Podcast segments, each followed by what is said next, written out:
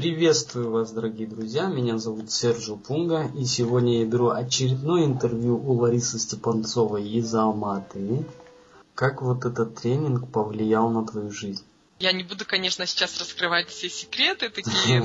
А, да, не знаю, то ли это действительно вообще фантастическая такая вот э, сказочная атмосфера тренинга, или вот эти знания, которые дали, повлияло, но уже на середине тренинга несколько таких моих глубоких мечт или как желаний не исполнились, и достаточно крупные. Перед тренингом вообще мало представляла, как нужно мечтать. Ну, то есть мечтала, но мечтала так вот по своим возможностям, да, как бы. А именно на тренинге я поняла, что это абсолютно неправильно, так как мы мечтаем, так нельзя мечтать. нужно мечтать то, что вот хочется сердцу, да, пусть это кажется mm-hmm. нереальным, но это настоящая мечта. Рассказывать такие интересные вещи, как это бывает потом, это же не взято ни с неба, не придумано, да, это все уже жизненный опыт людей, то есть это, это все проверено. И когда поначалу это слушаешь, кажется, неужто так бывает, но потом убеждаешься, что да, действительно это работает и бывает. Наверное, в этом фишка этого тренинга, что он происходит так, как будто ты окунаешься куда-то, как, как Алиса, да, в стране чудес, раз перекинулась, туда попала, и все, и ты уже живешь mm-hmm. в этой стране чудес. Mm-hmm. Вот, наверное, вот в этом и есть фишка такая, что mm-hmm.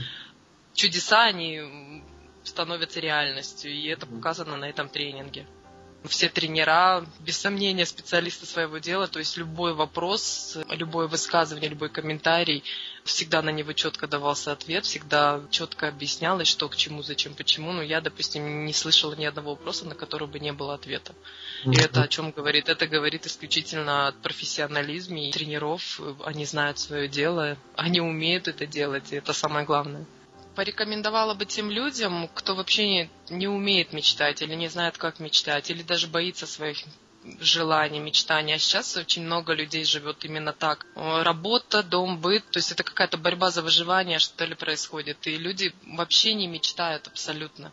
Угу. Это я из своего даже опыта, из своего окружения могу сказать, что люди разучились мечтать, вот, разучились. А ведь э, самое основное, это что нас ведет? Это ведет наша мечта нас по жизни. А если нет мечты, а куда идти? Жить, ну, кушать, проснулся, уснул, сходил на работу. И это жизнью, но я не могу назвать это жизнью. Это так, это действительно какое-то выживание. И вот как раз для таких людей это тренинг, это просто спасение, я так могу сказать даже. Как только человек раскроется, как только человек начнет мечтать, и он уже свою жизнь будет перестраивать, он будет искать другие пути, другие какие-то возможности, варианты, да, просто будет расширять свою сферу жизни, чтобы прийти к этим мечтам. А если нет этих мечт, ну, что можно сесть и сидеть, и так до старости досидеть, и все. То, конечно, я думаю, когда человек поймет, где он хочет быть через те же 5-10 лет, он однозначно начнет менять сегодняшний свой день. Возможно, там даже работу, еще что-то, что-то. Ну, это у каждого индивидуально. Uh-huh. Вот, возможно, человек захочет куда-то переехать, что-то. То есть это однозначно. Если человек чувствует, что это мечта, если он заряжается этой мечтой, я думаю, что сидеть на месте уже будет не в его интересах.